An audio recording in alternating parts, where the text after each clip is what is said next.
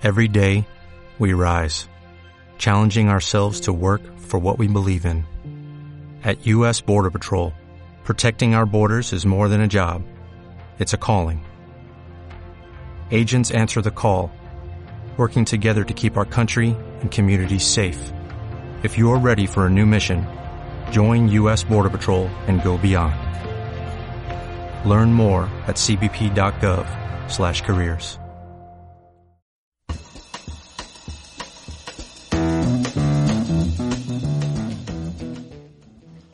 ¿cómo están? Sean bienvenidos. Eh, una nueva edición del podcast Historizando. Estamos acá eh, nuevamente para tratar un tema que habíamos dejado eh, como propuesta a partir de el capítulo anterior que habíamos hecho sobre el tema que habíamos denominado fútbol, política y sociedad. Y así que ahora nos juntamos nuevamente a tratar el tema de fútbol, política y sociedad, pero ahora solamente enfocándonos en una, en una realidad nacional y tratándolo bajo una bajo la prisma de la historia o, o- verlo a través del tiempo, ¿ya? Entonces estamos acá con eh, nuestro invitado para este tipo de temas, ya el profesor Josnet Daniel González. ¿Cómo está, estimado? Bien, bien. ¿Cómo, cómo están todos por allá?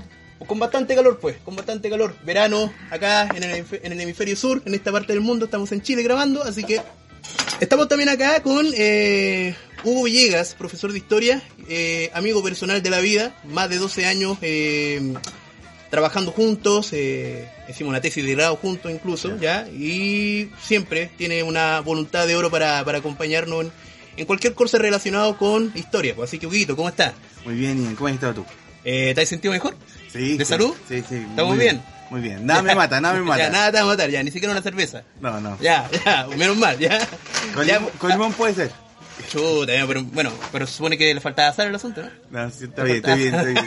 Por si acaso. Ya, y acá eh, presentamos también al, El, el mítico. al mítico, al dueño de casa, al que siempre nos abre las puertas de su hogar, Kame House, para poder grabar estos programas eh, que en el fondo son temas atrayentes, eh, Sí, no que- solamente por el deporte, sino por todo el impacto social que tiene. Y que siempre salgo curado. ¿Ya? y que ahora está eh, prendiendo la parrilla porque estamos acá en fecha de celebración. Así que, Marcelo Barrientos. Hola, va- un saludo a todos los que estén, los que escuchen por allá. ¿Ya? Hola Daniel, ¿cómo En, estás? ¿Ya? En Bélgica, Marcelo. Saludos ahí a, a los belgas. En, fra- ¿sabes- sabes Belga o en- en francés. en francés. Belga o belga. No, no, belga, con Ay, L, ay, con ay, L, ay, con ay, L. Los belgas. A los belgas, ya. y- y- bueno, yo ya, en ya. francés no sé hablar, no sé si tú sabías. el- Eh, Se güey. dice la Chantel, lo único que yo le voy a enseñar es... No, bueno, el oui, no hay el owa, owa. Sí, pues ya vamos, a ver chino. Ya, a lo que vamos venimos. a lo que venimos ahora. Entonces, tenemos acá el tema de fútbol, política, sociedad. Eh, nosotros lo habíamos tocado en un contexto internacional, vimos los orígenes, vimos el impacto que tuvo cuando comenzó el- esta disciplina deportiva.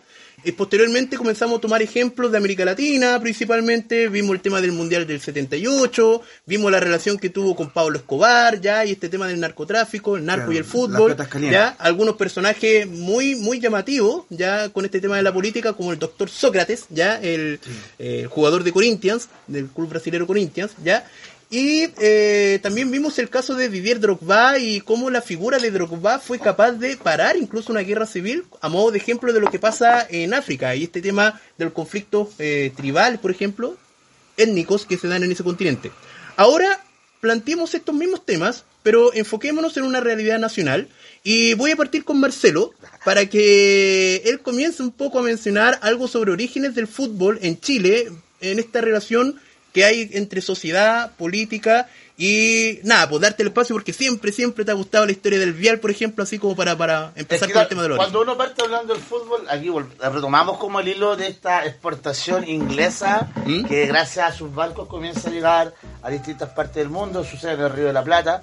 Y también va a suceder en Chile, específicamente en Valparaíso, donde eh, está Santiago Wander, que es el decano del fútbol chileno. Sí. Y donde tenemos eh, que la llegada de estos inmigrantes, de estos marinos, trae el juego. Y ojo, que eh, lo trae revisando la historia de los clubes, eh, me di cuenta que esa influencia eh, de escoceses, me parece que es la que funda Ranger en Talca. Entonces se, va a dar eh, este tema que las colonias que van llegando de ingleses van trayendo el fútbol y obviamente esto se va masificando ¿Mm? gradualmente y se va haciendo popular. Ahora, la historia del vial es bastante particular en sí porque eh, yo tengo, bueno, hartos amigos que son vialinos de corazón, yo estudié en Conce, entonces... Paréntesis, nos referimos al club Arturo, Arturo Fernández Vial. Fernández Vial, Ya, el que almirante quede- Arturo Fernández, el eterno, como le dicen los que, vialinos. es, eh, que en este caso es el club que representa como al, al gremio ferroviario, en este caso de la zona de Concepción. Es que es, es curioso el tema del, del vialito porque si bien nace con los trabajadores ferroviarios, ¿Mm? eh, es bastante popular en Concepción, independiente que esté jugando en la, Claro. en la segunda, En la que haya estado desafiliado, toda la... Y que incluso se generó como una suerte de guerra civil porque De uno hecho, era el dueño del nombre. Claro, viales. Audito Retamal, que, Pero que eh, era el, de San Pedro. Ah, vial ¿Mm? eh, se da en una jornada de protesta que tienen los trabajadores ferroviarios. eh, y creo que esto sucede en Valparaíso, en donde, eh, bueno, como estábamos hablando de la época de la República Parlamentaria en Chile, ¿Mm? eh, para los que no cachan, de 1891 a 1925, en donde una de las características del sistema parlamentario fue la fuerte represión hacia los movimientos de, de los, de- de los trabajadores. O sea, las matanzas, la más común es conocida en la Santa María de Quique, pero Pero hay varios, sí. Es una de varias. Plaza Colón, por ejemplo, me acuerdo una en, en Antofagasta, si no me equivoco. claro, no, hay varios, hay Sí, varios. sí. Y dentro de ese contexto es que los trabajadores ferroviarios van a, obviamente, a protestar. Y el almirante Arturo Fernández Vial, que es una figura bastante curiosa, porque se le vincula al balmacerismo en la guerra civil de 1891. Sí. se le da la orden de reprimir y matar, de pasar balas nomás. eh, ante lo cual el almirante simplemente no acata la orden ¿Mm? y decide ir a negociar con los trabajadores ferroviarios, señalándoles que la orden que él tenía era de, de disparar. Claro. Y al parecer es muy buena la gestión que hace el almirante, porque se llega a un acuerdo con los trabajadores. Y los trabajadores, en agradecimiento y cachando que le habían salvado la vida, deciden nombrar a su club de fútbol con el nombre de Arturo Fernández Vial, En homenaje. en homenaje a este almirante que de cierta forma le salvó la vida, porque el tema represivo en esa época es bastante fuerte. Así que eso, pues, no sé, pues, la, la historia del Vial es súper linda en todo caso, de Sí. verdad es bastante romántica. Sí. Hay hay un tema que tiene que ver con el fútbol y las ciudades. ¿Mm? Que por ejemplo una vez se habla de los romances de las ciudades con sus clubes. Exacto. El caso de Valparaíso con Wander, el caso de acá de Rancagua con O'Higgins, el caso de Cobreloa con en Calama son, Calama, sí, sí. son indicadores sumamente Sí. fuertes, pero también lo hay en todas las ciudades. pues, Entonces, eh, aunque aquí nosotros en Chile tenemos todavía esa lógica de mirar a la gente de provincia, mirar los equipos de Santiago y no ver Claro. mucho los equipos provinciales. Claro, y eso, y eso me lleva, y eso me lleva también a profundizar en este tema de orígenes, contigo Daniel, porque nosotros en el capítulo anterior, por ejemplo, vimos este tema de cómo a veces, eh, para poder resolver algún tipo de rivalidad, conflicto entre, por ejemplo, el puerto con la ciudad, más eh, bursátil, comercial, financiera, bancaria, no sé, ya, no sé, pues vimos el ejemplo de, eh, bueno, Londres en, en, en Inglaterra con la ciudad, con Manchester, que es, es portuario, no, o Liverpool, no me acuerdo. Liverpool, Liverpool, ¿ya? Liverpool. ¿ya? Eh, entonces cuando vemos acá este tema de orígenes, claro, siempre se plantea, claro, la raíz inglesa que llegó a Valparaíso, que trajeron como producto de, de importación el, el- el fútbol, ya, y otras disciplinas, también el rugby, el tenis, se me viene a la mente, ya. Podemos hacer este paralelismo entonces acá, Daniel, eh, con el tema del desarrollo del fútbol en Valparaíso, después en Santiago, y si empezó a darse esta rivalidad entre ambas ciudades por este tema o, o ejemplificándolo en el fútbol. Eh, Es que lo que pasa es que está esa rivalidad de, origen entre Valparaíso y, Santiago. Pero en, temas fundacionales de, fútbol hay, dos corrientes que son, digamos, que marcan el origen de la, de la expansión del- de los clubes en la, en la ciudad, que se llama, de, la, de las colonias inglesas como en, en, el, en el principio, a principios, o sea, a finales de, de 1800 y a principios de, de 1900, Ya, perfecto. Eh, Hugo, sobre, sobre tema de orígenes, algo que tú conozcas o algo que tú quieras aportar? ¿O algo que te Eh, llame la atención o alguna pregunta que no, siempre no, te no tanto como aportar, pero sí me, me gustaría saber cuántas rivalidades a nivel nacional ¿Mm? Existen de forma local. Por ejemplo, en Valparaíso Viña está el tema de Everton con Wander. ¿Ya? Ya, un, po- un poquito más allá está Calera con Eh, con No, no, eh, ¿cómo se llama esto? Con Eh, San Luis. San Luis, San Luis, San Luis, San Luis. Quillota. Ya, ya. Después en el norte, ¿quién vendría a ser? Coquimbo La Serena. Coquimbo La Serena, ¿ya? Cobreloa Cobresal. Y Arica. se, eh, se, se dice que, que el, que, el, que el clásico, o sea, que, que la rivalidad Costa, Costa Cordillera está entre San Felipe y Wanderers, que siempre terminan a, los a los peñascasos en esos partidos, literalmente. Claro. Una rivalidad interna entre, entre, entre el Conce y Guachipato y entre y, eh, Conce y el Vial. Sí, Esa es buena, el Conce ese- Conce Vial es es el verdadero buena, clásico del buena. Sí, sí, sí. Estaba, estaba pensando en, ya que tú mencionas varios clubes, eh, y cuando estaba hablando sobre orígenes, porque la idea es conectarlo con, con, al- con un aspecto social o político detrás también, eh, muchos clubes que nacieron eh, en un comienzo en el fin del siglo XIX, principio del siglo XX, representaban algo, representaban, no sé, por ejemplo, Vial, lo menciona Marcelo, representaba al grupo ferroviario, ya, o, o al gremio ferroviario. Hagamos un poquito de historia sobre eso. O sea, por ejemplo, Unión Española, Palestino, Audax Italiano representan a diversas colonias que, que Claro. se insertaron dentro del país. Eh, no sé, Daniel, ¿qué aporte puede hacernos sobre ese tema? Es que de hecho lo- muchos clubes en, en sus orígenes tienen tienen como, como fondo común el tema de que son uniones de, de, de asociados, digamos. De hecho, la, la colonia pale- o sea, palestina en su origen ¿Mm? es una es una es una es una decirlo, es un grupo de socios que se, que se juntan para, para formar un para formar un, un, un- un punto de, de, de deportiva para, para poder competir en, en Olimpiadas juveniles ¿Mm? y eso con el tiempo evolucionó hacia, hacia el Club Deportivo Pal- Palestino de hecho, na- de hecho nacieron en, en Osorno En Osorno. Mira tú, ¿ah? Esa no la manejaba. No la manejaba. Eh, no, no, yo tampoco. Por ejemplo, ya, si, si me pongo a hacer así como Ey. revisar clubes. Hugo, sí. No, que yo me acuerdo de algo, que mm, Palestino en un momento era el equipo de los microbuseros, po. ¿Te No, acordáis cuando? No, pero que estaba el tema. Es el Chavo Claro, no, pero que estaba el tema de Marinakis, que tanto. No, pues eso es Santiago Mor. Ah, ya, ya. Santiago Mor, sí. Santiago Mor, mira, ahí, y bueno, ya, ya para ahí quedó lo que tú dices también. O sea, los microbuseros, lo, lo, lo, lo que es gremio de transporte, la Claro. organización colectiva, también tienen su, su equipo en este caso. de Daniel. hecho dos, dos, dos ejemplos también que son de, de gremios y empresas que bueno ya, ya no están que son los Apenco que tuvo, tuvo, un, tuvo un club ¿Mm?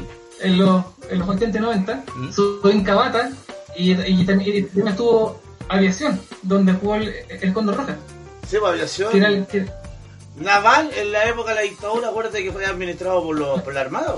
Y después, cuando Naval desaparece, ahora vuelvan a ser ya. Se, se, nace de mano de los pescadores ahora, pues, de, de la zona del Cabuano. Pero en su momento estuvo administrado por la, por la Armada, si la cual. Acuérdate que había un cañoncito en los 80 cuando hacían un gol y. Ajá. Oye, y estaba, bueno, siempre mencionamos el tema de los Guachipato. Ah, ah, sí, Guachipato, claro, que representa el gremio, sí, sí, sí. Guachipato es un, un equipo. A mí me cae muy bien la gente de Guachipato. Pregunto todo lo que pasó el 2013 con, con el accidente. ¿Mm?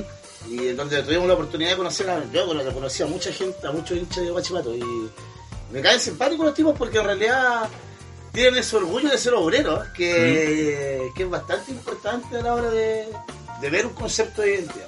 En este caso está de los aceleros, en este los caso que, que, claro. que- que hay un símil ahí en la NFL con los Steelers. Claro, claro, sí, no, Sí. la, la misma insignia. Bueno, que creo que dice, no, que los Steelers le copiaron a Guachipato. Lo hizo. Claro, Lo- Van- Oye, pero van ¿cu- pa- ¿cuánto van? Eh, 12-3 o no? Van, van para allá. Van para la final, Van pa' Super Bowl. Ay, ay, ay. No, pero yo creo que los Kansas City, No, yo quiero que salga no. mejor. Quiero en realidad voy por los Packers. los, empacadores. Sí, voy por los Packers. Ya, eso No, como un dato rosa ahí como saliendo en el fútbol. No, oye, que le dieron la cacha este año, así que. Oye, eh, estaba, claro, estaba pensando en este, en este tema de lo que es identidad dentro de los orígenes del fútbol chileno. Eh, también me acuerdo que en el capítulo anterior, Daniel, tú mencionaste un equipo que representaba como lo más anarco, lo, lo, lo, lo- más antipolítica, un equipo alemán que como, como San Paoli de no, siempre se me ocurre. San Paoli, ¿ya? ¿Ya? ¿Tú, eh, ¿Tú tienes algún antecedente, ni siquiera a lo mejor con un club profesional, sino que un club a lo mejor amateur o un club de barrio o un club que representó una zona en donde a lo mejor pudo haber ingresado al profesionalismo y no lo pudo hacer, pero que tenga este que, tenga esta característica que, que tú mencionaste la semana pasada con este club alemán? En Chile no me suena, digamos, o sea, con, con esa o sea, con esa ideología anarco-punk así como re- recontra abierto que te- ¿Mm? tiene San Pauli, no. ¿Ya? No, lo más parecido es como el Rayo Vallecano de España, digamos. Lo que pasa es que en Chile la, la mayoría de los, de los, o sea, de los, en los clubes que son ya más, más amateur, son como iniciativas personales, digamos. O sea, por ejemplo, como recordar, no sé qué sé yo, Osana en su época, que era el, era el Los equipo de los, de los que eran eh, evangélicos, digamos. Pero Sí, como- Biblia. como eso más, Sí, sí. Biblia. Sí, pues regalan. Biblia, claro, cuando, cuando era ese momento del intercambio de banderines, sí, me acuerdo que también pasaba una Biblia, sí. El, el tema acá, que si hacemos por ejemplo una comparación con Argentina, en Argentina existen muchos los clubes atléticos, ¿ya? Eh, en Brasil tengo entendido que existen los famosos clubes de regatas, si no me equivoco. Algo que, por ejemplo, hizo Colo Colo durante mucho tiempo, que no era solamente fútbol, sino que tenía otra rama deportiva. La Universidad Católica es como la que van quedando dentro de lo que son eh, instituciones, que, que, tienen más ramas de- deportivas en este caso. Pero como que, claro, hablando de la ignorancia, eh, hablamos de que aquí muchos clubes en un principio no eran solamente eh, clubes que eran eh, dedicados exclusivamente al fútbol, sino que también tenían otras vertientes, otras áreas deportivas en el cuales, los cuales ellos competían e incluso de manera profesional. De hecho, Colo Colo, en los 90 com- compitió en, en, el mayor, o sea, tenía, tenía equipos con varios seleccionados. Es que lo que pasa es que, bueno, es que eso fue cuando, cuando se pasó de, de la visión de, de club social y deportivo a, a club deportivo y ahora se pasó a, a sociedad anónima deportiva, digamos. ¿Ya? Se fueron perdiendo, la, la- fueron perdiendo las ramas porque se cambió la concepción de un lugar donde la gente se reunía a hacer deporte y que los socios tenían beneficios y derechos por ser socios ¿Mm? para poder para, para poder ocupar tanto las ramas como las instalaciones deportivas ahora que son sociedades anónimas que son accionistas o que son participantes mi- minoritarios ¿Mm? No, no existen la- la- las ramas deportivas porque no están en su en su perfil de, de negocio digamos Sí, bueno, y que esa, esa, era, esa era la otra pregunta. O sea, ¿desde qué momento tú, eh, cronológicamente hablando o, o netamente en la historia, si tuviésemos que hacer como un análisis histórico, no creo que sea solamente algo del siglo XXI, sino que esto viene partiendo desde mucho tiempo atrás, en donde ya esta, esta visión del club social y deportivo pasa necesariamente a ser ya, como tú bien dijiste, o sea, una, una verdadera empresa dedicada 100% al fútbol porque es el deporte que le genera más recursos. No sé si tú tienes más o menos como ese punto de quiebre en donde parte todo este asunto de, por decirlo así, de, de fin de la identidad social deportiva a pasar a algo más empresarial de mercado vinculado al fútbol. Te diría que fue en los 80, en los 80 con la con la con la in- intervención militar en los, clubes más grandes.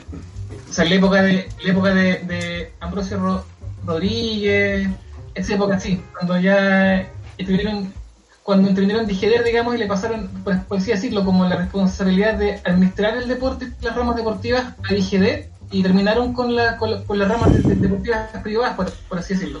Y quedó solamente la, la, la católica casi Ya como rama deportiva más grande a nivel nacional. Ya entiendo, entiendo, entiendo. Marcelo, mira. Estaba eh, pensando en Guachipato, Guachipato igual tiene harta, tiene un montón de, ¿Mm? de otras disciplinas y- y deportivas. Es bastante complejo.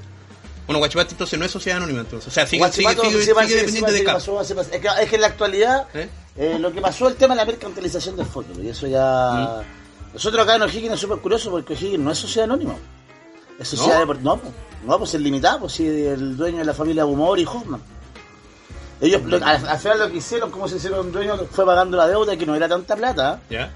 bueno, ahí tiene un tema de cómo la mayoría de los clubes terminaron pasando al tema de la sociedad anónima cuando se le empezaron a ver la- las deudas que tenían. Sí. Y se presentó como deudas bastante inalcanzables y no era tan, tan así el tema. Así, A la larga fue utilizado para mercantilizar. Oye, pero eh, hablando del tema del fútbol, del origen del fútbol, yo creo que el primer ídolo en Chile, futbolísticamente, independiente que sea de la vereda contraria, pero es David Arellano. Sí, porque eso, eso estaba pensando David también, o sea, Arellano es el, el- ¿Mm? el primero de la lógica que él tiene, profesor normalista, lo que ve por el deporte, lo que genera esta idea del club social y cultural como era Colo Colo cuando nace, ¿Mm? eh, de esta idea de profesionalizar el, el- el fútbol, de, de empezar a entrenar, cosa que no sucedía antes. Sí, porque se dedicaron en este caso al deporte y que se le pagase por eso. Porque antiguamente existía esta fuerte disputa entre lo que es el amateur versus el profesional. Y en, y en ese marco entonces, Marcelo, cuando tú mencionas la figura de David Arellano, en el fondo es como para decir, ¿sabes qué? Digni- dignifiquemos la labor, en este caso, del deportista y que se pueda dedicar en forma completa. Pero es, es ¿Ah? que más, más allá de, de- de- de- de dignificar, yo lo que veo en la figura de David Arellano, ¿Mm? este rol de profe que el tipo tiene todo el rato. Bueno, el profe de educación nor- nor- normalista de educación física parece que era David Arellano. Entonces, como que plasmó esa esa, e- esa vivencia, esa, vida que él tiene de ese profesor, lo, lo, lo plasma en lo que es la creación de Colo Colo. Mm. Y por eso yo señalo que para mí es el primer eh, ídolo del fútbol chileno, más de la forma trágica en la que muere. Mm. Y se genera todo eso. Y a veces los colocolinos que ni cachan, pues entonces a veces uno le da risa un poco. Sí, solamente saben que David Arellano fundó Colo Colo. No, Claro, pero no cachan de la vida. más allá de Claro. y lo, y lo que significó la figura de David Arellano, sí, es bastante importante en cuanto a esa construcción de identidad que el, que el tipo va generando.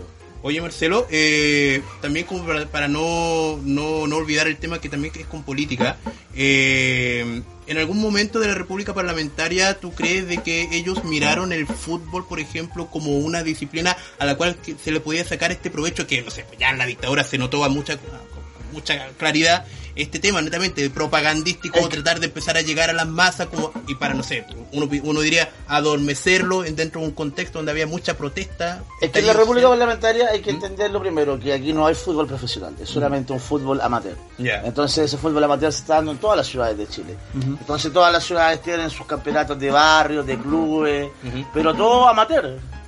Entonces no hay una profesionalización. Y es lo que decía Daniel, lo que se te pone a pensar, los primeros campeonatos, claro, eran como eh, metropolitanos más que nada. Y de, poco a poco la, la NFP va creciendo y va eh, convirtiéndose en lo que es ahora. pues. Claro. Pero en esa época de la República Parlamentaria, claro, pues lo teníamos como un concepto amateur Mm. y probablemente muy muy jugado, pero a nivel de empresa, a nivel de sindicato, a nivel de trabajadores, como Sí. esparcimiento para el día domingo. Y era algo que tú también mencionaste, no sé si fuiste tú o fue Daniel que mencionó este tema de que es con el fútbol, eh, por ejemplo, se podían conseguir este tema de normalizar, disciplinar las conductas de los trabajadores de cierta forma para que no, no, no, no, no, no se tiraran al, al litro, a la Bueno, borrachera eh, y eh, es que el tema ahí, ahí- ahí ¿Ah? se, da, se da la similitud con el caso de la Unión Soviética, cuando lo hablábamos que a la larga eh, Trotsky, cuando está en la- el tema del ejército rojo, para mejorar la capacidad física de sus jugadores, Mm. lo hace jugar y después se dan cuenta que los tipos, claro, por el día domingo ya no se dedicaban a puro tomar vodka, sino que también se ponían a jugar a la pelota y eso aumentó los indicadores de productividad. Mm. En Chile es un chiste porque el ausentismo laboral el día lunes sigue siendo... Sigue Ah, siendo ya, fuerte. Aquí- Ya, ya, no, allá- no- no está ese Claro. impacto que- Claro, ya. aquí el piscinazo se lo pegan igual, Sí. se lanzan de sábado De- a domingo y de domingo para lunes igual, no De, gente. claro, de hecho hay un dato que yo lo, lo- lo vi empíricamente. En los trabajos como la construcción, pagan los viernes. claro. Pagan los viernes porque si no, tú puedes No, por ejemplo, tú puedes ir un lunes y te fallas la semana Te vaya a entera. la mitad del. Claro. Es verdad eso. es Entonces verdad. pagáis los viernes. Bueno, yo de hecho por eso no trabajaba los días lunes. Había dicho a no, bueno, ¿cómo me quiere? ¿Me quiere bien o me quiere mal? No, bien, ya, entonces no trabajo los lunes. Ya, muy bien, me dijo. Este día el lunes más, y. Y me dieron el día, y me dieron el día yo tendría que haber dicho lo mismo entonces me quedé libre el lunes.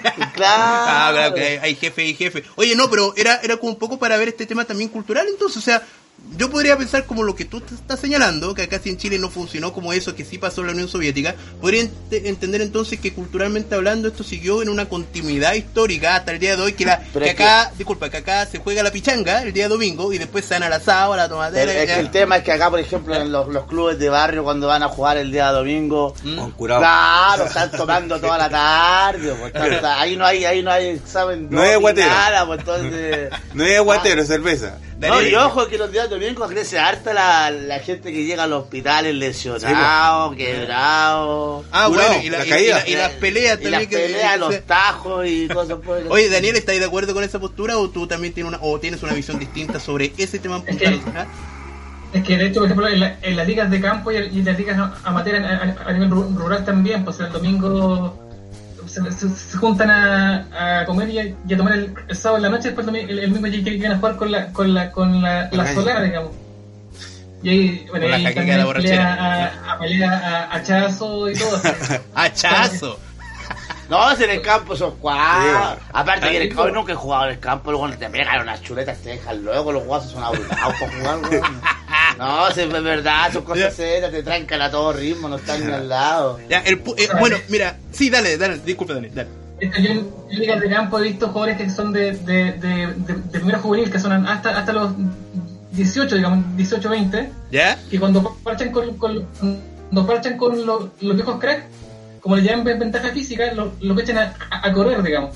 Y los viejos dedicados le pueden patar ro- rodillas para, para abajo nomás. Ahí no hay consideración de que el cabro sea joven o, o que puede, o sea, puede ser tu hijo o, o tu sobrino, digamos. Pero Oh. si te ganó el pique un un cabro chico, te lo llevas puesto, o sea, no.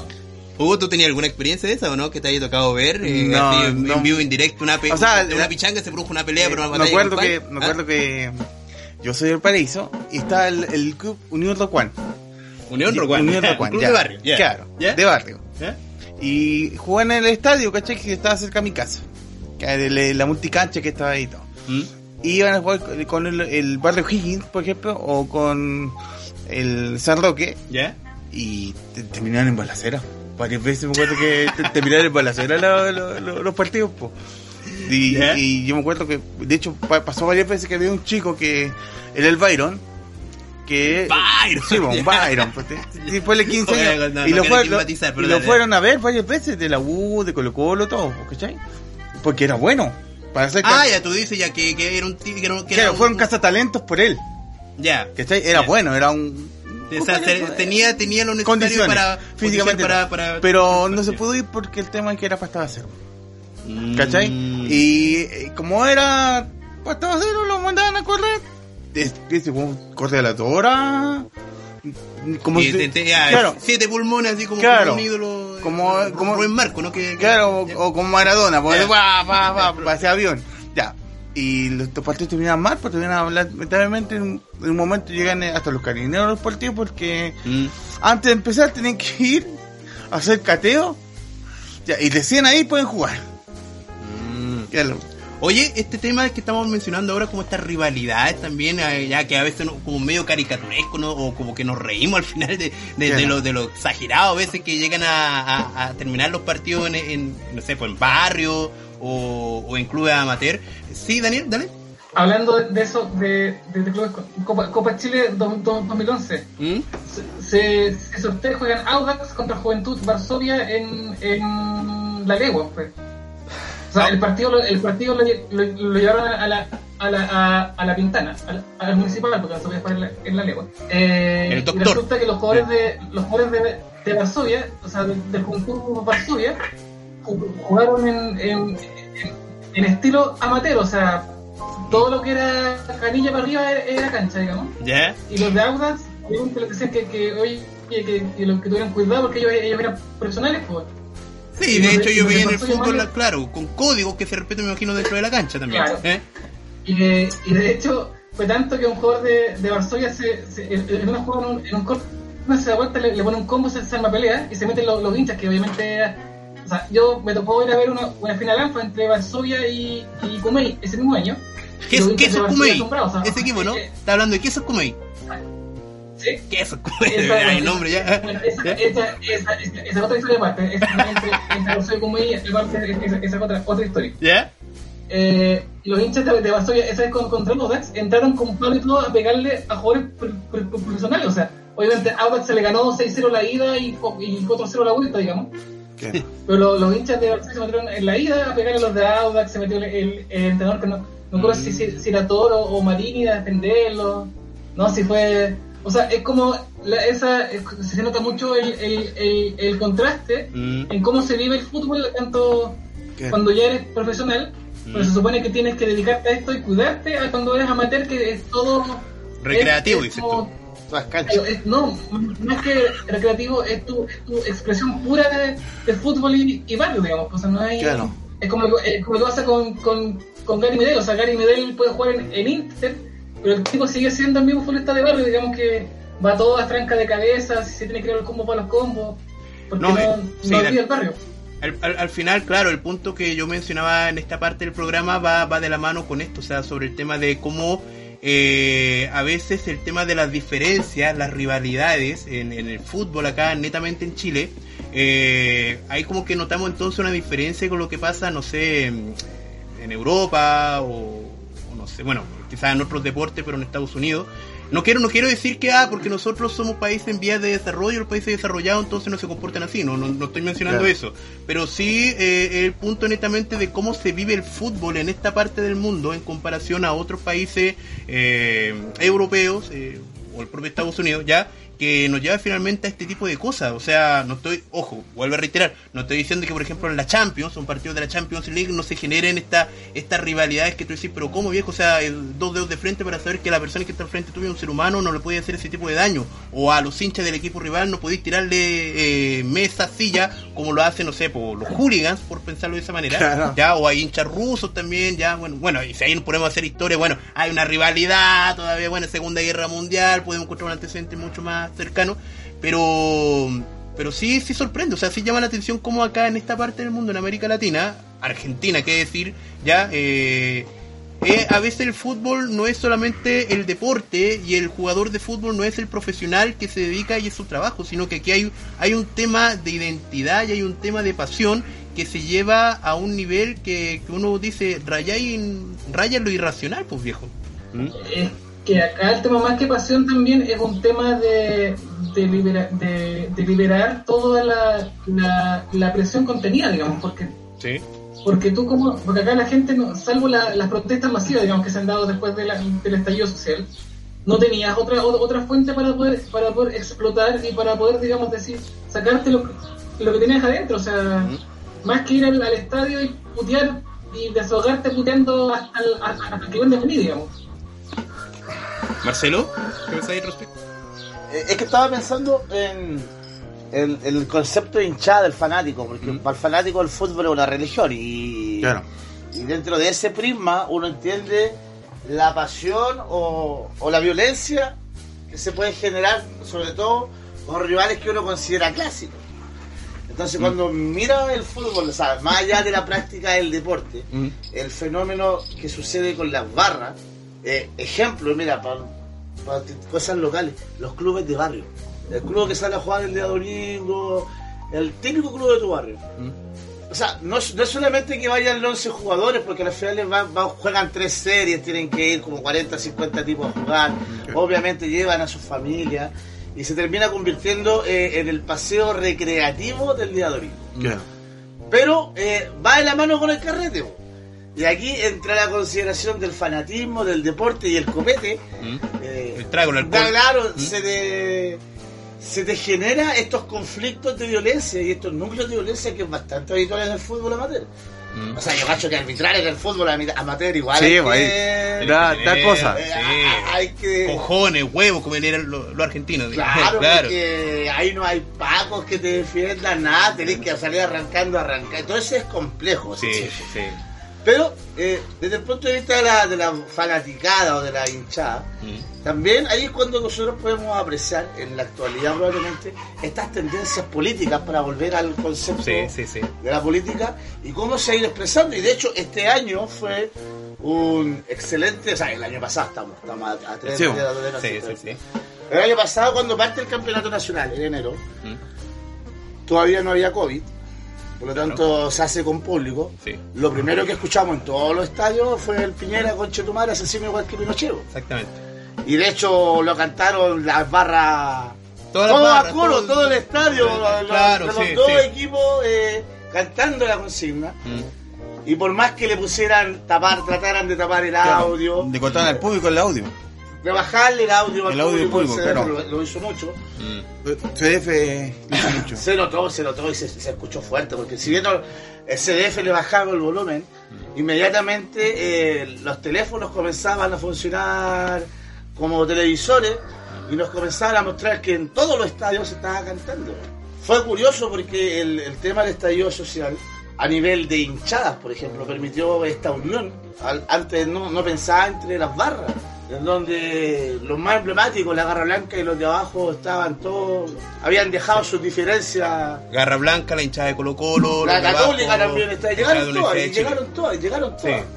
Entonces fueron capaces de eh, parar por su rivalidad un momento y unirse Por una causa común. por una causa, un enemigo, un enemigo Es un único. enemigo común, sí. Un enemigo- Aparte toma en cuenta lo que pasó cuando mataron al hincha de Colo Colo Ah, claro, lo atropelló en el... El que, el que atropelló la- el camión que- de, yo- de carabineros, sí. Canero, en- eso Sí. fue En como... sí. ¿Abril me parece? No, No, Fue- se- fue no, no de se la fue- no, noche, no fue se fue antes de COVID. Fue, fue antes del fue en- COVID, fue en claro, verano, sí. claro. No, y que claro, estaba todo álgido, estaba todo, todo intacto todavía. Bueno, aunque no sé si tú me tiraste la talla el otro día de que no somos el único país en el mundo, parece que dentro del estallido social nos tomamos vacaciones. No, es que se- es que el, el chileno no va a Claro. Es que yo me acordaba el año pasado, por ejemplo, Eh. acuerdo que el año pasado a esta altura estaba todo el problema con los cabros de la PSU. Sí, po, sí, po. Ya, ya, y, y el boicot de la PSU. Claro, que se Ya, activan... pero te fue curioso porque, como que todos, ya, eh, nos vemos en marzo, eh, en marzo volvemos, eh, ojo, ojo. Eh, ojo. los dejamos descansar un mes, Ya, vamos de vacaciones. Nos vamos de vacaciones y después continuamos con la revolución. Claro. Ah, ahí con la revolución. Oye, Daniel, eh, una consulta para ti dentro de este marco histórico también. O sea, lo que menciona Marcelo. O sea, uno puede hacer historia incluso con lo que pasó el día de ayer, estamos de acuerdo. Pero son hechos muy recientes.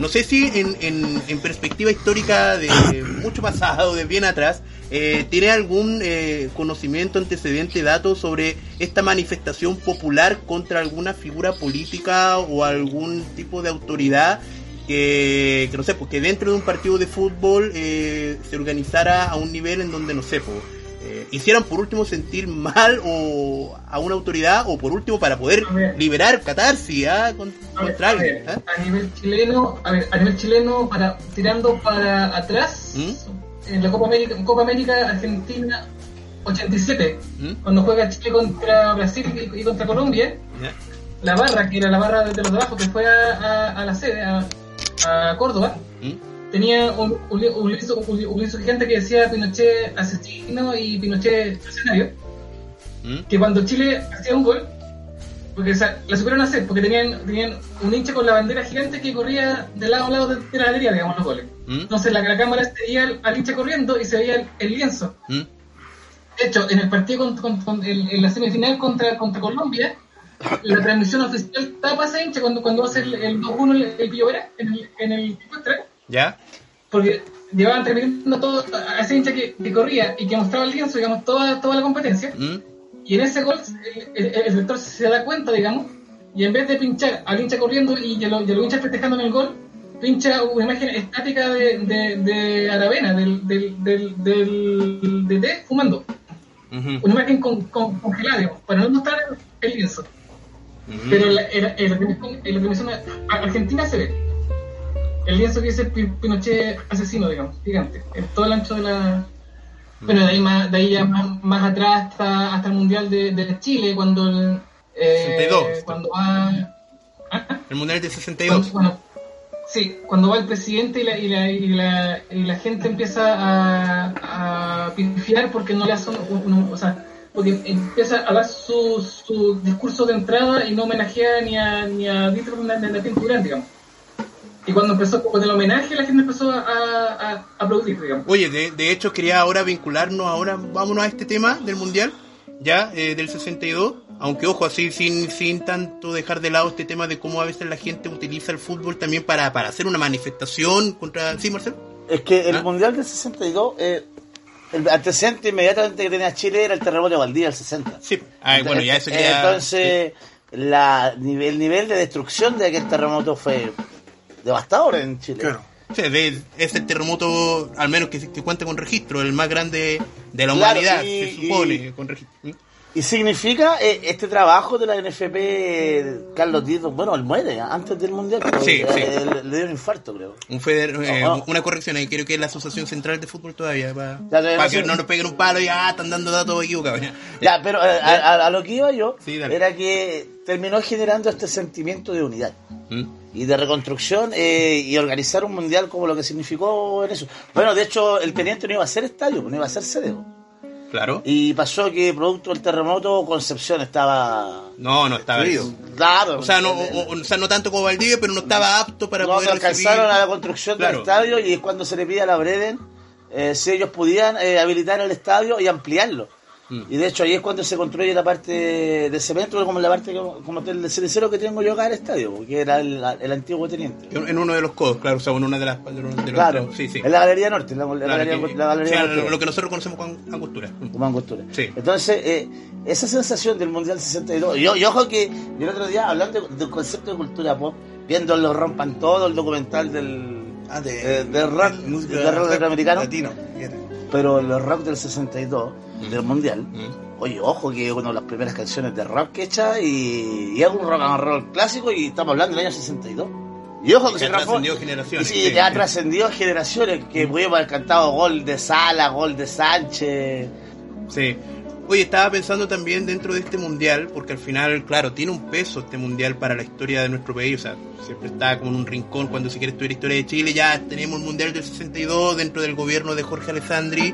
eh, dentro también de este contexto de terremoto que afectó a, a Valdivia, eh, cambió prácticamente todos los planes, me imagino, de, del presidente. Nosotros tenemos un capítulo en donde hablamos sobre el gobierno de Jorge Alessandri y todo el contexto internacional que le tocó vivir, Revolución Cubana, eh, la Alianza para el Progreso. em, bajo este marco, eh, Daniel, Marcelo, Hugo, eh, el Mundial del 62 fue simplemente un oasis dentro del gobierno de Alessandri para poder llevar a cabo sus planes o, de verdad dejó algo este mundial para la sociedad chilena, para la política chilena, porque no sé, yo podría pensar que para la política yo creo que ni siquiera el mundial de fútbol fue capaz de poder eh, hacer que la gente se pudiese unir bajo la bandera de un país y no generarse esta división de tres tercios que va a desencadenar en, en un golpe militar en el año 73. O sea, no sé, po, planteo la pregunta así, ¿el Mundial pudo haber dejado algo importante en ese momento que no se supo aprovechar? A ver, es que aparte de, lo, de, lo, de los estadios y las sedes, digamos, Mm, a nivel político no dejó mucho más porque no lo, no lo, no, no, lo aprovecharon tan, tampoco ni, ni siquiera para expandir la, la- la imagen presidencial o política de los, de los, de los parlamentarios zonales. digamos. mm, Porque de hecho hubo, hubo un cambio de, de corriente incluso de- en, la, en las siguientes elecciones, porque de hecho a, eh, Alessandri no, no, no, no tuvo un, un candidato de, de continuidad, porque de hecho después sí fue, que, que era de, de, de otro, de otro tercio, digamos. Sí, sí, Frei Montalva en este caso no, ahí está el evento del naranjada, o sea, cuando ya, cuando ya derechamente la, la bueno, derecha, la redundancia, la derechamente la derecha ya eh, perdió todo peso en, Claro. en- en dentro del electorado y al final tienen que unirse con Frei Montalva para poder derrotar a Allende. No Es que puede ser que Sí. los ánimos están muy caldeados ya. Mm. ¿Me entendí? Entonces, por ejemplo, eh, toda la década del 60, si tú lo vas a hacer, no, no puedes cortarse la década en antes del mundial o después del mundial, pues ya, Mm. está, ya está la suerte echada. Mm. O sea, si Chile salía campeón del mundial, quizá podría a una veces- plataforma para poder, para- poder ya unir eh, Claro. postura, ya. para decir, sabes que Chile tiene algo interesante que contar, pero no creo tanto, sea, por ejemplo, con las cosas que estaban pasando en el mundo en esa época, las cosas que lo que iba a pasar, iba a pasar, tarde o temprano. El tema es cómo se abordó la década. Y ese fue el, el- el tema en discutir. Por ejemplo, el, eh, podemos decir, la televisión chilena ganó mucho con el mundial.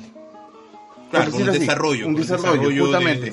De, de- Eh, de tecnología. Justamente, Mm. el, el tema periodístico, todo lo que es cobertura de noticias también, ganaron mucho ellos.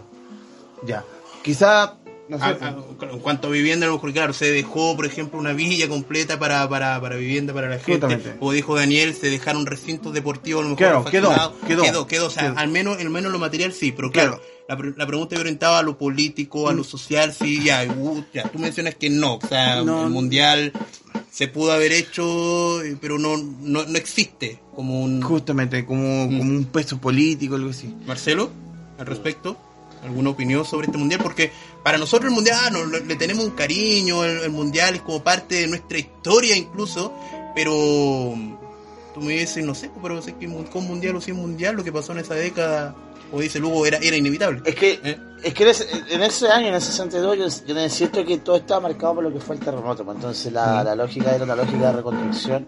A la larga eh, servía para, para este tema de generar la unidad. Mm, de La unidad de reconstrucción. Entonces por ahí quizás uno debiera tomar porque a la larga mm, eh, es un bálsamo que le llega a la sociedad chilena después de este desastre como el terremoto del 60. pues. Entonces hay que entender que probablemente, claro, los alcances políticos no se manifestaron como lo que pasó hace un año atrás, mm. pero desde el punto de vista emocional eh, sirvió claramente pa- para para sanar, para sanar las heridas que el país producto del terremoto. Uno podría pensar que Alessandri no supo aprovechar la plataforma política Es que, que, yo creo, dado es que yo creo que para- Alessandri no, no, no le, no, no le dio, no, no, entendió el concepto del fútbol. Si te Mm. pones a pensar, eh, en la década del 60, probablemente el recuerdo más grande que tengamos, de a- más allá del mundial, Mm. tiene que ver con los clásicos universitarios. Y tiene que ver con los clásicos universitarios porque era una verdadera fiesta eh, el enfrentamiento entre la Católica y la Chile y era eh, era con show, era con se organizaban, presentaban números, era atractivo ir a un clásico como era el de la Chile con la Católica. Sí. Entonces, ahí también uno entiende, claro, pues, y ahí y probablemente el fútbol no se había politizado eh, tanto, Mm. o, estaba o, o se veía solamente como una actividad deportiva, no se le estaba dando ese ese peso. Sí, ese peso que a lo mejor sí va a comenzar incluso con, ni siquiera con la dictadura, sino que con, Allende, a lo mejor de cierta forma el fútbol empezó a tener un peso un poco más político. Claro, porque se te si estaba, pens- yo estaba pensando en la, en la Chile que, es el siguiente tema Y que estaba pensando en Ah, la ya, Chile y la Católica y Allende cuenta pensar que en los dictadura. 60 es la época del Ballet Azul. Sí. Del, del Ballet Azul. Mm. Eh, la Católica incluso por, por esa, por esa, década bajó, estuvo dos años en la B parece. que Pero vuelve y se da Tito Fuyú como en baluarte de, de la Católica y se generan estos clásicos, esta rivalidad eh, bastante atractiva para ir a ver el espectáculo. Cosa que ahora olvídate. No, es como que no, no te dan ni ganas de acercarte. Claro, no, mejor lo veis por la tele, que te van a meter allá cada lo sí. Oye, Hugo, eh, lo que mencionaba, o sea, Allende, eh, fútbol, la típica que se cuenta, Colo Colo si no llegaba a la final Claro. ese año, el, el golpe de Estado se venía antes. No sé si para ti es mito, realidad. Eh, lo que sabe del tema, no, no, no te No, que a lo mejor lo haya claro, profundidad, nunca pero- lo, lo ¿Eh? he estudiado en profundidad el tema, pero cuando se hacen los recuentos en la televisión, sobre todo, eh, dicen eso, dicen eso, que Colo Colo fue lo que atrasó el golpe. Mm. Ya.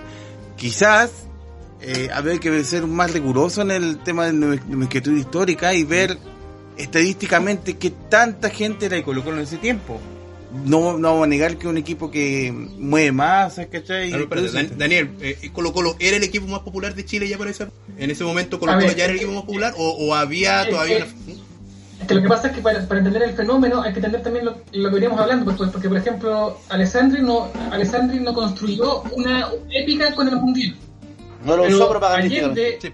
pero, pero Allende y su presidencia se le construye una épica alrededor también de, de ese equipo. Entonces, en, la, en, el, en, el, en el relato y en cómo se en cómo tenía una caja de resonancia ese equipo de Colo Colo, sí se puede entender que, o sea, si bien no era, por así decirlo, el 90% de Chile que estaba a favor de Colo Colo en esa campaña, por así decirlo, pero sí la trascendencia y la, y, y la épica como relato alrededor de, de ese equipo y de esa campaña, sí se puede entender como, como que pasó el golpe porque eh, como que eso, como que sostuvo públicamente, digámoslo así, como la, como la contención pública, como la, como la contención país, digamos, de, de, de grupos de, de personas, esa campaña. Pues, o sea, pues supongamos, no sé, pues, o sea, si, si hubiera habido un golpe, ponte tú, en, en abril, con Colo Colo jugando fase de grupo, hubiera- hubieran, suspendido el equipo, hubieran tenido que. No hubieran podido hasta haber desafiliado, digo. Claro, Pero porque ya se- hubiese empezado la intervención mucho antes, claro, y ahí ya Cáceres estaba ju- ya Cáceres estaba, sí, estaba jugando en ese equipo. Eh, Cáceres siempre se, se mostró como anti, anti, anti dictadura. Eh, claro, pues el punto es que aquí como ya se empieza a ver esta, esta tónica de, fútbol como plataforma de, propaganda, de demostrar un mensaje, de mostrar un, ideal de sociedad, por decirlo así. Eh, en este caso con un equipo de fútbol como que, se quería representar la sangre araucana, el, el origen mapuche, eh, lo, lo, lo, lo de los obreros, lo de la clase popular en este momento. Pero que, claro, sucede el golpe, ya, eh, y aún así el fútbol va a seguir utilizándose ahora mucho más intensamente con la dictadura militar y esto nos lleva ya quizás a la última parte del programa a tratar esto, o sea, eh, vinculación dictadura militar con el fútbol. Eh, acá tenía algunos apuntes, por ejemplo, sobre este, este ya concepto propiamente tal, cuando tú mencionas, o sea, cuando, cuando cambia esta imagen de lo que es club social deportivo al concepto del fútbol empresa, ya... Eh, acá sal- aquí surge, el, por ejemplo, este tema de la figura del apoya gol. ¿ah? El, concepto- el, el juego de la polla gol, eh, la gestión de Eduardo Gordon, que, que, que- que de, que de fútbol, no sé si habrá tenido mucho conocimiento, pero era funcionario de, de, de hecho, si no me equivoco, era carabinero, ¿no? Era director de carabineros, si no me equivoco. Sí. Ya eh, hay una intervención potente después que se realiza en Colo Colo la- y la Universidad de Chile. En el, ahí mencionaba la figura de Antonio Rodríguez, ¿cierto? Lo que tiene que ver con la U. Ah, ah, Ambrosio Rodríguez. Ambrose Rodríguez, perdón, ya, Ambrose Rodríguez. Ya, eh, el, surgimiento en este caso de la Corfuch, ya, eh, surge Cobreloa, ok, como lo que estábamos mencionando al principio del programa. Eh, Cobreloa que en poco tiempo, en cuanto, en dos o tres años ya era campeón del fútbol chileno, o sea, la cantidad de lucas que metió Codelco, Codelco vinculado en este caso a la dictadura también. Hay escándalos, hay, hay escándalos también dentro de esta etapa con los pasaportes falsos también que tenía acá en los apuntes ya para un campeonato, si no me equivoco, sudamericano sub-20 que inscribieron jugadores que no tenían la edad y falsificaron los En pasaportes. el- ¿Ah? En el, en el 79, cuando, cuando estaba metido hasta el, hasta, Condor Rojas, estuvo, estuvo metido, porque o sea, es que eran, claro, había, había, había jugadores que, que tenían 21, 22 años jugando como, como, como sub-20. Sí, no, y eso fue una polémica bastante potente porque al final era, era, era como la imagen así como lo más tramposo, a lo, a, lo, a lo más asqueroso que se pudo haber llegado ya eh, que- y que involucró derechamente al Estado, si eso era lo grave dentro de todo, ya que, que por querer a lo mejor obtener un resultado deportivo para mostrarle a la población que, que somos, no sé, competitivamente hablando un país potencia, eh, se produce todo esto, pues viejo. O sea, la, intervención descarada, eh, el, utilizar el fútbol netamente como plataforma política, pero solamente para intereses del gobierno de turno y no pensando en un bienestar de país, por decirlo así. Ahí ves después cómo, cómo quedó la sociedad en depresión después del Mundial de España 82, que también ahí tenía otro, otro antecedente de cómo la gente esperó tanto por esa selección, pero era una selección que ni... No, bueno, la típica creo que cuenta, no sé si fue Caserio, ¿no? Que estuvieron un mes encerrados y comían como vacas, po, o sea, Claro. dan hasta con Es sobrepeso. bueno, ¿ah? Es que hicieron, hicieron la, la concentración en un, en un colegio de, de, de curas en vez, en vez de, un, de, un, de un hotel. Entonces los tipos se arrancaban en la noche a la, a la cocina del, del monasterio, digamos, ¿Ya? y sacaban chorizos, quesos, pan, vino. No sé, Sí, ¿no? hecho, el, de hecho, el, mismo don, don Elías cuenta que él llegó al partido inaugural con 6 kilos de más.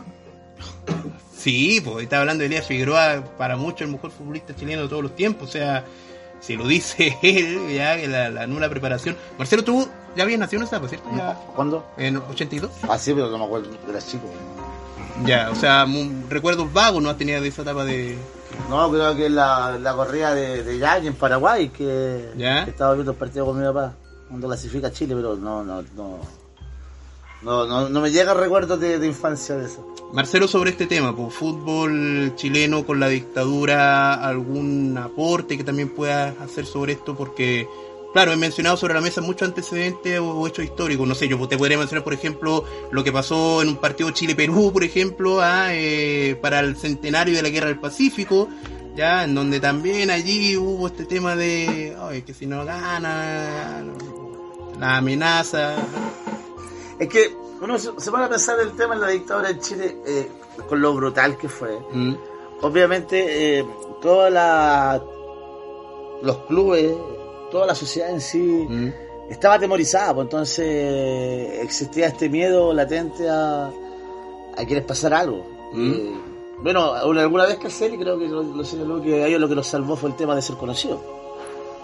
Y que obviamente su discurso político no era tan, tan radical.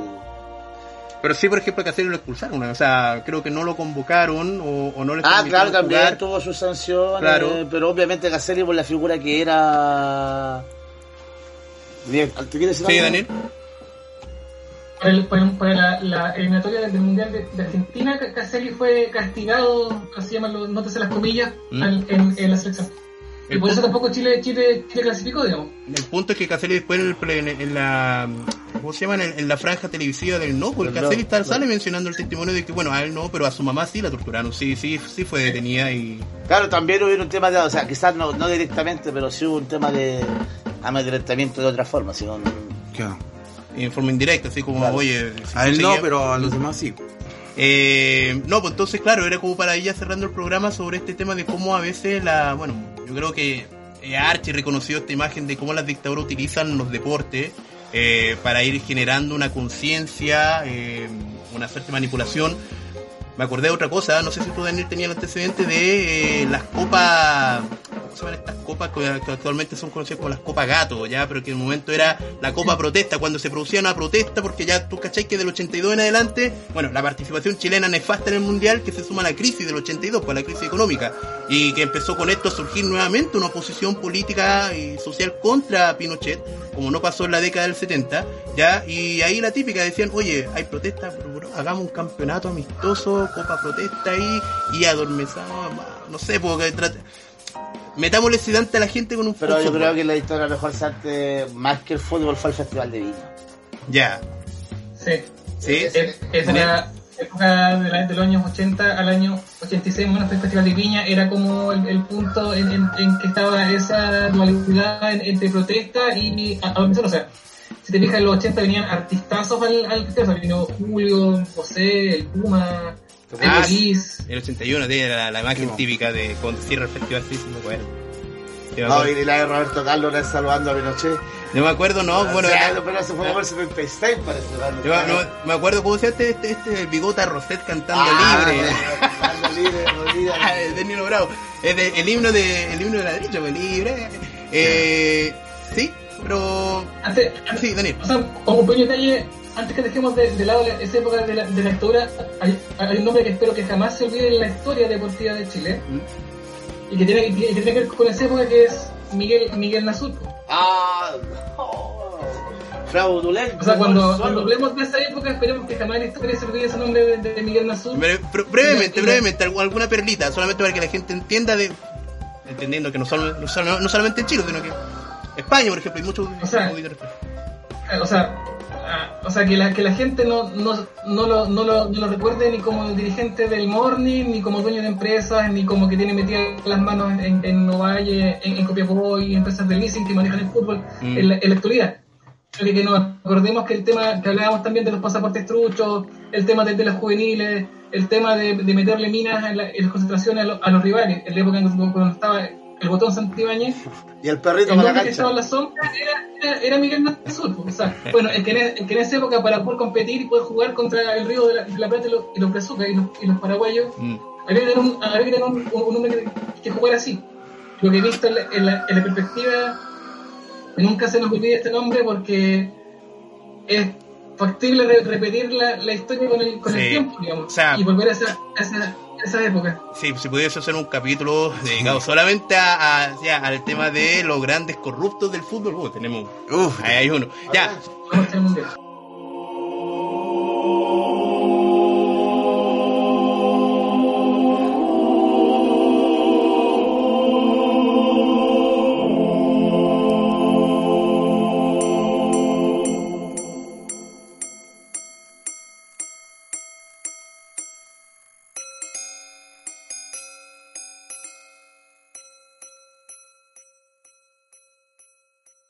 ya, ya, chiquillos, nos vamos. Eh, agradecidos por estar acá presente, Daniel.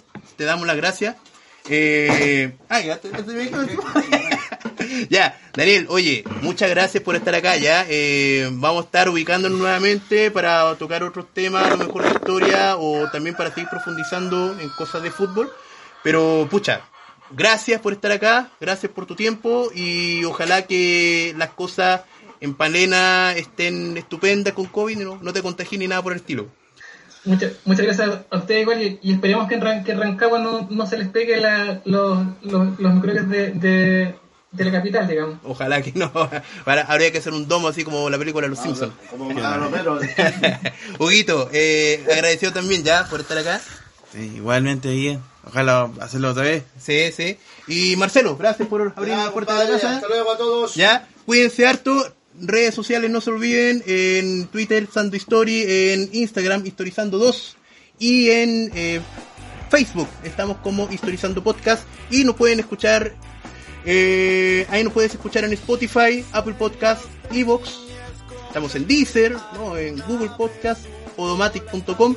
Ya, son plataformas habituales donde pueden encontrar el programa y también las redes sociales para que puedan hacer sus comentarios, preguntas u opiniones sobre el tema, ¿ya? Así que eso, cuídense harto, nos vemos, pasen una lindas, eh, lindo verano acá en esta parte del mundo, lindo invierno en el hemisferio norte, ¿ya? Un abrazo, cuídense, chao, chao.